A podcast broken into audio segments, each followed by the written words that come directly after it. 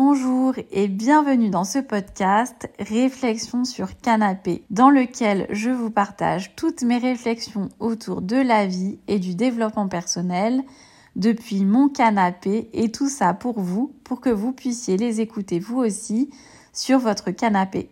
Je m'appelle Julie, je suis coach de vie. J'aime beaucoup dire que je suis une coach sirène car j'adore être dans l'eau. Et dans tous mes épisodes de podcast, je vous accompagne, comme dans mes accompagnements, vers un plus grand épanouissement dans votre vie. J'accompagne toutes les personnes qui se sentent bloquées, qui ne se sentent pas alignées dans leur vie, pour plus d'épanouissement, pour suivre leurs envies et faire tout ce qui leur fait plaisir dans leur vie. À tout de suite!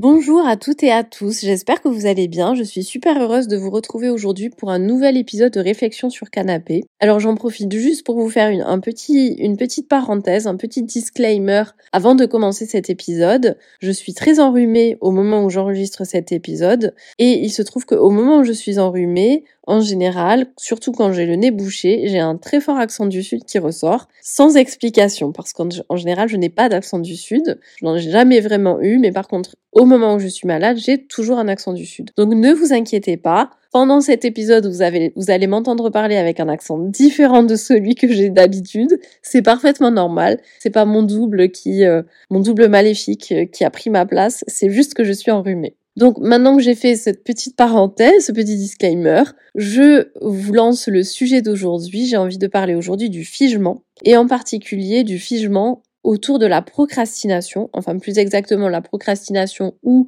une version du figement. Euh, qui va rejoindre un petit peu le podcast que j'ai fait sur l'immobilisme il y a quelque temps. Alors, je, si vous avez écouté ce podcast autour de l'immobilisme, vous avez remarqué qu'au début j'ai fait un petit euh, sur la procrastination qui selon moi est pas du tout la même chose que l'immobilisme. Et au fur et à mesure de ma propre observation et de ma propre euh, piste de réflexion que je suis au fur et à mesure, je me suis rendu compte en fait que tout ça, ça se rejoignait sur un mode de figement qui est un mode de réponse du système nerveux. Et donc aujourd'hui, j'ai envie de vous en parler un petit peu plus en détail et en particulier de faire vraiment un focus sur la procrastination. Donc déjà, juste pour refaire un point sur qu'est-ce que c'est que le figement, je pense que probablement que de nombreuses personnes qui vont écouter ce podcast le savent déjà, mais je, me dis que ça fait jamais de mal de le rappeler. Qu'est-ce que c'est que le figement? De quoi on parle quand on parle de ça et notamment du système nerveux? Donc vous le savez, le système nerveux, lui, il est là pour permettre à notre, à notre corps, à notre euh, métabolisme, à notre, euh, au fonctionnement de notre entière, euh, de notre entièreté, on va dire, de réagir face à des situations de danger et de stress. Donc, on va avoir plusieurs réponses. On va avoir qu'on appelle, je vais les dire en anglais, puis après je dirai la traduction en français parce que je les connais. Je vais pas vous mentir, principalement en anglais. On a des réponses qui sont du système nerveux du mode danger, effectivement, qui sont le fight or flight. Quand on parle de fight, c'est qu'au moment du danger, je vais euh, me je vais me battre, c'est-à-dire que je vais aller face au danger, je vais réagir face à ce danger. Donc c'est ce qu'on appelle le fight. Ensuite, on a la réponse du flight. Là, pour le coup, c'est que je m'en vais. Je sors de cette situation, flight, je fuis. Donc, au moment où je suis face à la situation de danger, je m'enfuis. Donc, soit je bats, je me bats, pardon, soit je m'enfuis. On en a deux autres encore. On a ce qu'on appelle le phoning. Le phoning, c'est le un petit peu le mode people pleasing, c'est-à-dire je dis oui, je, euh, en gros, je fais plaisir à l'autre pour répondre à cette situation que je considère comme une situation de danger. Je me, je me je compl je, je trouve pas le mot en français, je comply, je, je me, je me, comment on dit, je me soumets, ouais, c'est un petit peu ça, je me soumets à la situation. Et ensuite, on a la dernière réponse qui est le freeze, c'est-à-dire le figement. Et c'est celle-ci dont j'ai envie de parler aujourd'hui, c'est-à-dire que je fais comme si j'étais mort. Vous savez, il y a de nombreux animaux qui euh, face à un danger, face à un danger de mort assez certain, euh, finissent par faire comme s'ils étaient morts. Et bien ça, c'est et c'est pour faire fuir euh, l'adversaire, enfin l'agresseur plus exactement, qui se, qui du coup ne ne, ne, ne capte plus les signaux de de la proie et qui donc va s'en aller. Et ben le figement, c'est et d'ailleurs tous les autres modes dont je viens de parler, ce sont absolument des réactions face au danger qu'on a nous aussi humains. Évidemment, pas que les animaux. Donc, face à un danger, moi ce dont je veux parler aujourd'hui, c'est du figement. Il se trouve que le figement, c'est une réponse de notre système nerveux au moment où on est, quand on est en dehors de notre fenêtre de tolérance. Donc, je vais juste aborder ce concept pendant quelques secondes. La fenêtre de tolérance, c'est la capacité de notre, de notre système nerveux à réagir face à un danger et à revenir dans cette fenêtre de tolérance. La fenêtre de tolérance, en gros, c'est les moments où le système nerveux, il n'est pas activé dans un mode danger il est dans un endroit où il est euh, fonctionnement tout à fait normal. Et en fait, le fonctionnement normal d'un système nerveux, c'est je sors de mon de ma fenêtre de tolérance, je reviens dans ma fenêtre de tolérance, je sors, je reviens. Et en gros, on va avoir des réponses de notre système nerveux qui vont faire que le système que pardon, que on va aller au-dessus de notre fenêtre de tolérance ou en dessous de notre fenêtre de tolérance. Et figement, c'est une réponse euh, d'hypoactivation, c'est-à-dire qu'on va aller en dessous notre fenêtre de tolérance. L'idée de ce podcast, c'est pas de vous faire un cours sur le fonctionnement du système nerveux. Il y a des personnes qui sont beaucoup plus qualifiées que moi et qui en parleront beaucoup mieux. L'idée, c'était juste de vous faire un petit topo pour que vous ayez juste les bases de ce, dont je parle. Et donc, quand je parle de figement, c'est cette hypoactivation, c'est-à-dire que mon système nerveux se comme se ferme. On a vraiment un shutdown. C'est-à-dire que je, je, je suis quasiment proche de la mort dans les réactions de mon corps. Mon corps vraiment va protéger ses ressources, se mettre en sécurité au maximum, euh, mais vraiment on est sur quelque chose de très lourd, de très lent, de, de très euh, ouais très lent. On, on, va on va avancer très lentement. Ça va être quelque chose de au ralenti. Et c'est pour ça que j'ai envie de parler de procrastination, parce que je pense que du coup, vous ferez le lien assez rapidement. Quand on procrastine, finalement, on fait quoi? Ben, On est lent. On, fait les tâches très lentement, on les fait au dernier moment, on n'a pas envie de les faire, on va faire autre chose. Alors, évidemment, on va pas forcément rien faire, mais dans la procrastination, il y a vraiment quelque chose de l'ordre de, c'est comme si ce que j'avais à faire était une trop grosse montagne par rapport à, à, à la capacité que je pense avoir de le faire. Et donc, je le remets à plus tard en me disant, oh là là, pour l'instant c'est trop compliqué, je le ferai après. Et c'est même pas c'est trop compliqué dans le sens la tâche va être trop, compliquée euh, dans mon intellect, mais c'est avec beaucoup plus, ça va me prendre trop d'énergie, ça me saoule, je vais pas le faire. Par rapport à ça, j'ai envie de faire même une distinction dans la procrastination, c'est-à-dire que je pense qu'il y a un petit peu deux types, cas selon ce que j'ai constaté de procrastination dans moi, en tout cas mon fonctionnement. Il va y avoir la procrastination de quelque chose qui vraiment ne m'apporte aucune plus-value et qui me saoule, et la procrastination de choses où, ben, en fait, euh, ben, c'est quelque chose qui est important pour moi, où ça va me permettre d'avancer, et je vais quand même pas le faire. Et je dirais que par rapport à la phase de c'est quelque chose que j'ai vraiment envie de faire, c'est quelque chose qui me motive, c'est quelque chose qui me parle, qui me porte. Là, j'ai un peu envie de renvoyer sur l'épisode que j'ai enregistré sur l'immobilisme. Parce que limite, on va être un petit peu sur ce même sujet-là. C'est-à-dire que je ne vais pas avancer sur quelque chose qui me porte et qui a vraiment du sens pour moi. Aujourd'hui, j'ai vraiment plus envie de me focaliser sur ce qu'on appelle vraiment purement la procrastination. Et j'utilise beaucoup ce terme assez volontairement là maintenant parce que finalement, j'ai vraiment envie de dire qu'il n'existe pas de procrastination. Il n'existe que du figement. Je pense qu'aujourd'hui, quand on parle de procrastination, on utilise ce mot à tout à fait mauvais escient. Alors évidemment, il existe pour une bonne raison, mais je pense que toute procrastination est en réalité un, figement, est en réalité une réponse du système nerveux. Et c'est une réponse du système nerveux à quoi? En fait, je crois que ça va être une réponse du système nerveux à quelque chose qui va venir le surcharger. On va se dire c'est trop parce que de toute façon le trauma c'est ça, hein. c'est trop trop vite, trop fort. Et je pense que à chaque fois qu'il y a de la procrastination, c'est parce qu'il y a du trauma derrière. J'en suis quasiment certaine. Maintenant, j'ai pas de il y a pas de scientifique de, de preuves scientifiques de ce que j'avance parce que je parle juste avec euh, ma perspective des choses mais je crois vraiment que il, y a, il n'existe pas de procrastination il n'existe que du trauma qui va venir être réactivé et qui va faire qu'on va procrastiner dans dans la procrastination il va y avoir une partie qu'on va avoir sur vraiment des tâches tout à fait basiques qu'on va remettre à plus tard. Et là, j'ai envie de faire un tout petit focus sur la partie administrative. Je sais que pour beaucoup d'entre nous, sur des tâches administratives, on va énormément procrastiner. Et je crois que derrière ça, il y a tout à fait du trauma aussi. Je pense qu'on peut vraiment faire le lien qui est ce qu'on a quand on parle de phobie administrative, je pense qu'il y a beaucoup de liens par rapport à ça parce que il y a vraiment des choses qui peuvent être compliquées à comprendre dans des tâches administratives à faire. Des tâches qui du coup vont nous sembler trop compliquées à faire sur le moment, qui vont nous prendre trop de temps. Et là, j'ai vraiment envie de faire un point particulier là-dessus, c'est que à chaque fois, ça va être que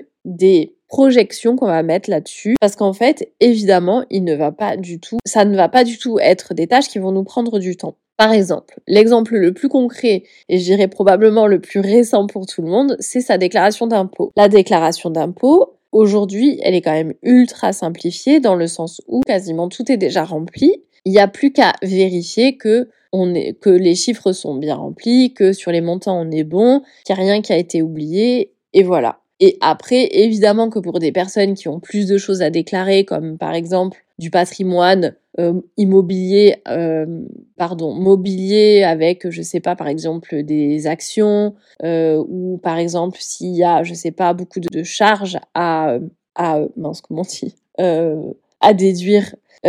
globalement, s'il y a beaucoup de choses à, rajouter, oui, là, à la limite, je peux comprendre que ça soit un petit peu plus complexe. Mais de façon générale, par exemple, faire sa déclaration d'impôt, la chose qu'on va très souvent remettre à la dernière minute, eh ben, en fait, ça prend pas de temps, beaucoup de temps, ça prend pas autant de temps que ça. Et de façon générale, je pense que sur beaucoup de choses qu'on procrastine, et c'est là, moi, que j'ai envie de mettre vraiment ce point, sur énormément de choses sur lesquelles on procrastine, en réalité, ça ne nous prendrait pas beaucoup de temps ou en tout cas pas autant de temps et d'énergie qu'on penserait que ça devrait nous prendre. Et c'est vraiment ça que j'ai envie d'aborder aujourd'hui. Donc là, j'ai fait cette première partie sur le côté un petit peu rébarbatif des tâches administratives, mais il y a aussi vraiment toutes les choses qu'on va procrastiner. Tant sont des choses qui sont importantes pour nous, mais qui vont venir réactiver du trauma. Sur ça, par exemple, moi, je l'ai vraiment remarqué lorsque j'ai fait mon déménagement il y a quelques semaines, il y a quelques jours même en réalité, parce que le déménagement en soi, était pas quelque chose de très lourd, était pas quelque chose de très complexe.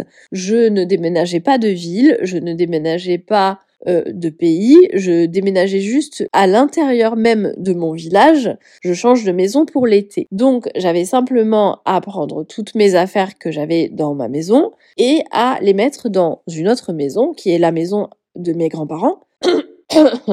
et dans cette nouvelle maison, euh, j'avais vraiment pas grand chose à faire puisque il y a déjà tous les meubles, etc. Donc vraiment, c'était prendre mes affaires, les changer de maison. Mais Évidemment, on est à quasiment un an de mon déménagement l'année dernière, qui était pour le coup un déménagement fort en émotion, puisque je quittais une ville que j'adore, qui est Paris. C'était un appartement qui était euh, mon appartement que j'avais acheté avec mes sous, euh, que j'avais euh, totalement personnalisé, etc.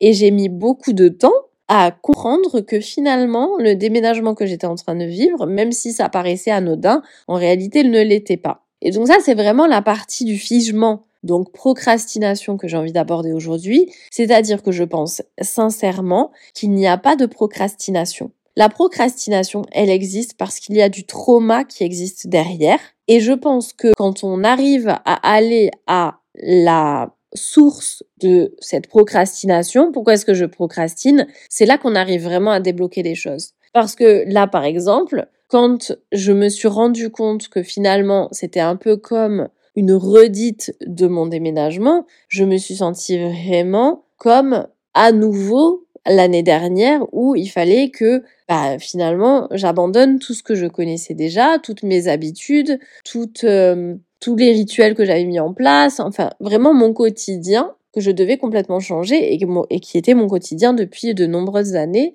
pour quelque chose de complètement inconnu et de tout à fait nouveau sans vraiment savoir si j'avais envie euh, bah, de rester dans cette ville quand on parle vraiment à proprement parler de, de ce déménagement. Donc vous voyez que quand je parle procrastination, en réalité, c'est vraiment une réponse du système nerveux qui dit oulala, ça va être trop compliqué, ça va être trop dur, ça va me prendre trop de temps et trop d'énergie. Et le point que j'ai envie de faire là-dessus, c'est qu'en fait, quand on se rend compte de finalement l'énergie que ça nous prend réellement de procrastiner, c'est là que ça peut nous faire un électrochoc. Parce qu'en fait, moi, je me suis rendu compte que la procrastination me prenait encore plus d'énergie que le déménagement. C'est-à-dire que, donc, je parle de ce déménagement parce que je parle de, de je pars, pardon, de cet exemple-là, mais vous pourrez évidemment faire le parallèle avec toutes vos sources de procrastination à vous, et vous allez voir qu'en réalité, ce qui vous prend le plus d'énergie, c'est la procrastination, c'est le figement, c'est pas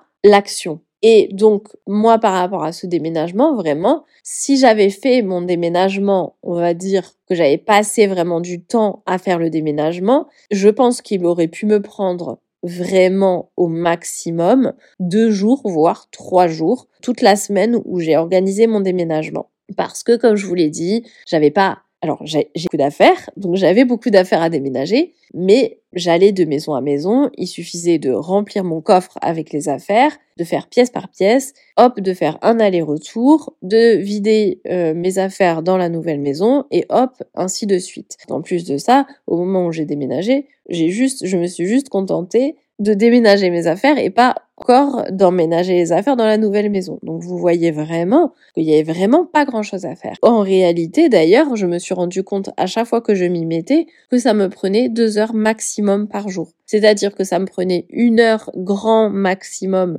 de sortir les affaires d'une pièce pour les mettre dans la voiture et euh, encore probablement moins de temps une fois que j'étais arrivée dans la nouvelle maison de déposer mes affaires et de revenir. Donc vous voyez, si vraiment je m'étais dit ok aujourd'hui je finis tel truc euh, et je passe toute ma journée à faire le déménagement et c'est fait et voilà et après on n'en parle plus plus qu'à m'occuper du, du ménage et ben là ça m'aurait pris peut-être une deux allez voire grand maximum trois jours. Mais en réalité ça s'est étalé sur je dirais même une dizaine de jours. Et en fait ça m'a épuisé mais vraiment, je vous jure que je passais mes journées en étant épuisée. Mais même en étant épuisée d'avance du début de la journée, de me dire genre, oh là là, ça va me prendre trop de temps, ça va être trop compliqué, je vais pas y arriver. Et dans ma tête, en plus, je me faisais des plans en me disant, il faut aussi que je pense à faire ça, il faut aussi que je pense à faire ça, et je pense aussi à faire ça. Et, je, et ça me faisait encore plus une montagne. Et en fait, du coup, ce que je viens de dire est exactement l'exemple de, de montrer qu'est-ce qui prend de l'énergie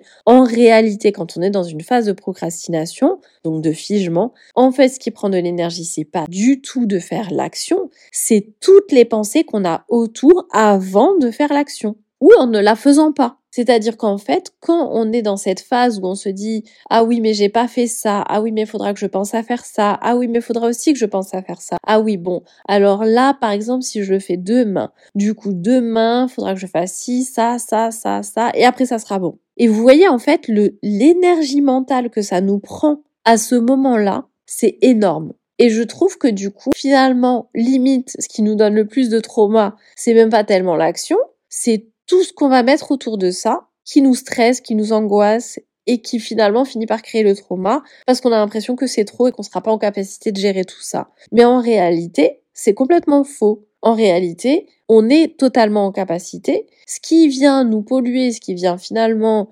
nous over loader, je, je trouve pas le mot qui vient nous surcharger. Je suis désolée, je fais des anglicismes aujourd'hui. J'ai euh, encore le cerveau un petit peu en vrac, euh, donc pardonnez-moi pour tous ces anglicismes. Donc tout ce qui vient nous surcharger d'informations, en réalité, c'est pas du tout l'action faire euh, ce qui ce qu'on retarde et ce qu'on se dit qu'on fera plus tard, c'est toutes les pensées qu'on a autour de ça et tout ce qu'on fait, qui fait qu'on se fait une montagne de l'action, alors qu'en réalité, ça n'est pas du tout. Et j'ai trouvé ça vraiment intéressant parce qu'à ce moment-là, au moment où j'ai capté ça, D'ailleurs, j'avais voulu faire une story sur Instagram là-dessus. Et au moment où j'ai commencé à enregistrer la story, finalement, j'ai passé 10 minutes à expliquer plein de choses. Et à la fin, je me suis dit, mais attends, c'est vraiment beaucoup d'informations, tout ça. Donc, on va le faire sous forme de, podcast. Et donc, vraiment, au moment où je m'en suis rendu compte, je me suis dit, ah oui, en fait, d'accord. Là, depuis dix jours, je, je donne beaucoup d'énergie à des choses qui me peur, mais en réalité, il n'y a pas tellement de choses qui me font peur derrière. Donc,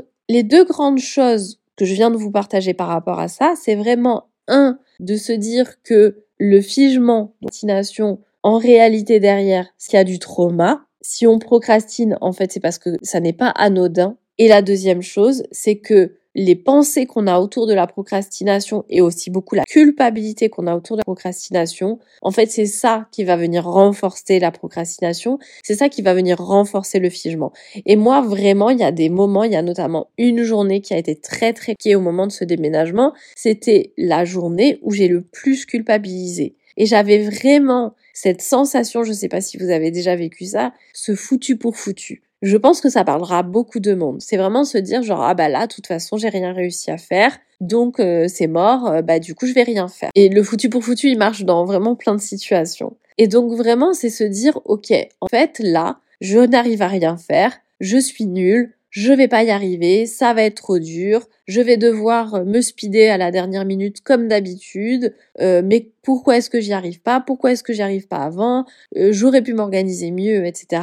Et en fait, cette culpabilité qui va venir se rajouter au fait que déjà on n'y arrive pas, bah ça va encore plus nous plomber. Et ça vraiment, je trouve que par rapport à ça, il y a une chose qui est ultra importante à se rappeler, c'est d'avoir de la douceur pour soi-même. Parce que comme je viens de le dire, s'il y a de la procrastination, c'est qu'il y a du trauma. Donc en fait, s'il y a du trauma, il n'y a pas besoin d'avoir de culpabilité. Non pas que on n'est pas à culpabiliser parce que, je sais pas, euh, j'ai rien fait, j'ai regardé Netflix toute la journée au lieu de faire le truc que j'avais besoin de faire. Mais simplement parce que ça n'est pas du tout constructif. Ça n'est pas du tout constructif à ce moment-là d'avoir ces pensées culpabilisantes. Parce que finalement, déjà, ça n'apportera rien, ça ne fera pas qu'on va avancer plus vite ou qu'on va avancer tout court. Ça va faire juste qu'on va encore se rajouter une charge dans toute la charge de la procrastination et donc du figement qu'on a déjà. Et vraiment, si on devait retenir une chose par rapport à tout ce que je suis en train de dire, c'est que vraiment, s'il y a un moment où vous sentez que vous êtes en train de procrastiner sur quelque chose qui devrait normalement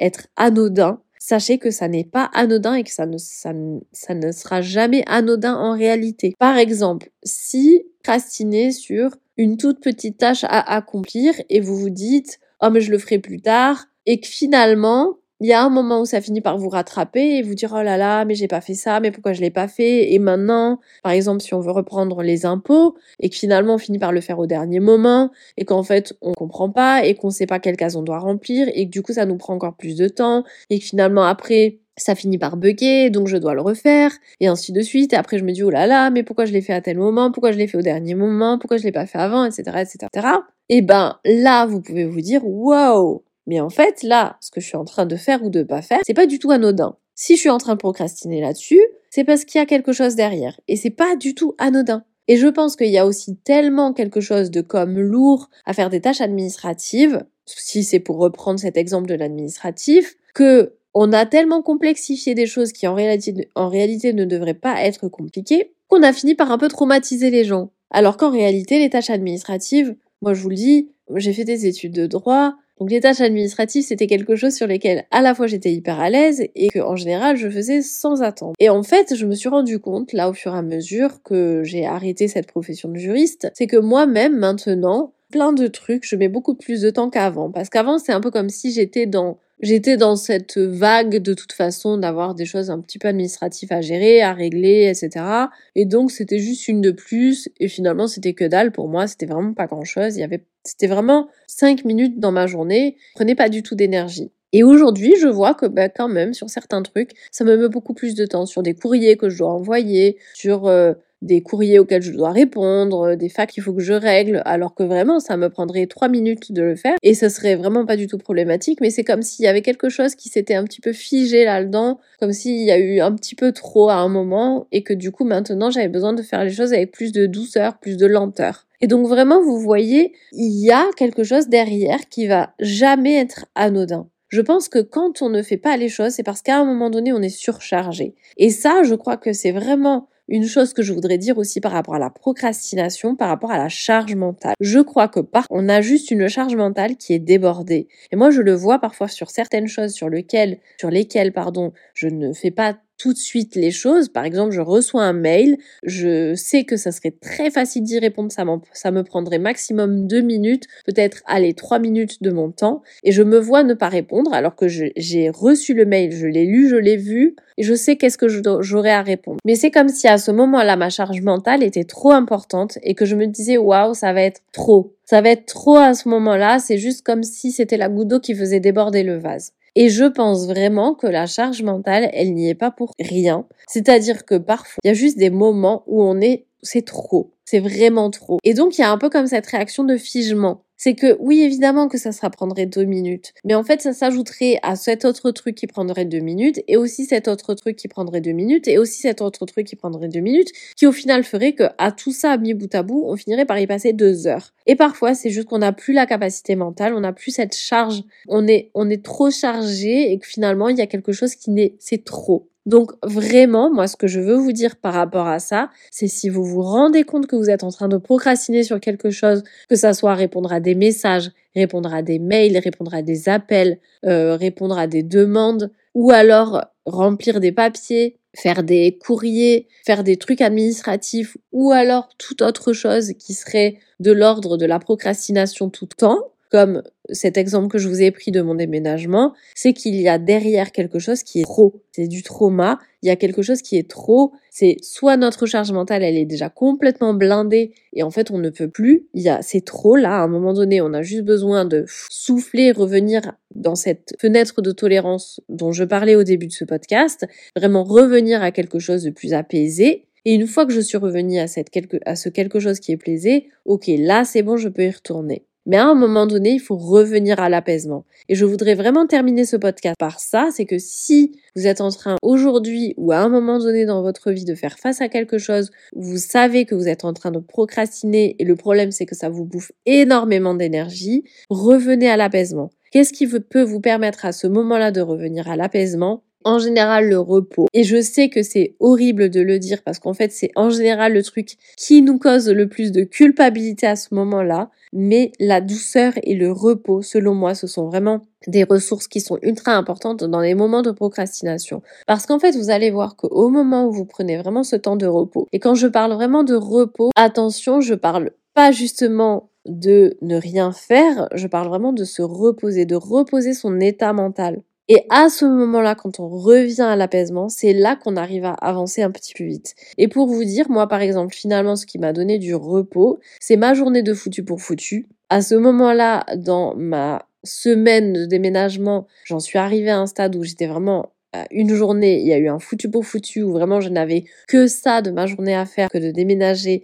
et je n'ai vraiment réussi à rien faire. Et eh bien cette journée, le moment où je me suis dit ok, mais là je vais me reposer à pour que les prochains jours, là j'ai vraiment l'énergie de le faire et d'avancer et de faire ce déménagement. Et eh bien quand j'ai réussi après à me remettre dans le déménagement, mais là j'étais lancée et après ça allait. Donc voilà, c'est vraiment cet apaisement, revenir à l'apaisement et la, douceur, être doux avec soi-même. Parce que la culpabilité et finalement toutes les pensées qu'on va avoir autour de la procrastination vont venir surcharger encore cette charge mentale qu'on a, vont venir encore surcharger le mental et vont venir finalement bouffer encore plus d'énergie. De l'énergie, on en a besoin pour faire cette chose sur laquelle on procrastine. Donc on se, on se repose et on revient à ce moment-là vraiment à l'énergie qui nous permet d'avancer. Et on se souvient que si c'est quelque chose d'anodin, qui nous semble anodin, qui devrait, selon nous, selon notre standard, être anodin, mais qu'en fait ça ne l'est pas, c'est que ça n'est pas anodin.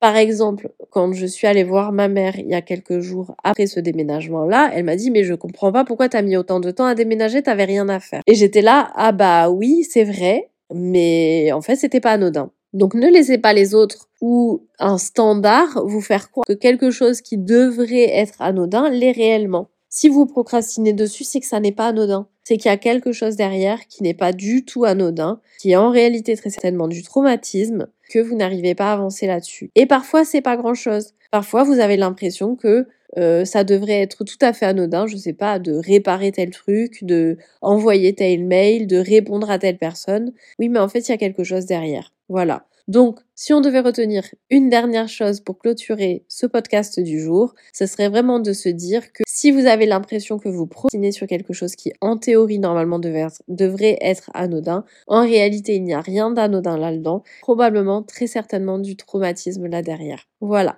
Je m'arrête ici pour aujourd'hui sur ce podcast sur le figement et sur la procrastination. J'ai un petit peu la tête comme une pastèque à force d'avoir autant parlé avec mon nez bouché euh, et mon rhume, mais je suis quand même super contente d'avoir enregistré ce podcast aujourd'hui pour vous. J'espère que malgré mon accent bizarre, ça vous, ça vous parlera et que ça sera pas trop bizarre à écouter. Et je vous dis à très vite pour un nouvel épisode de Réflexion sur canapé.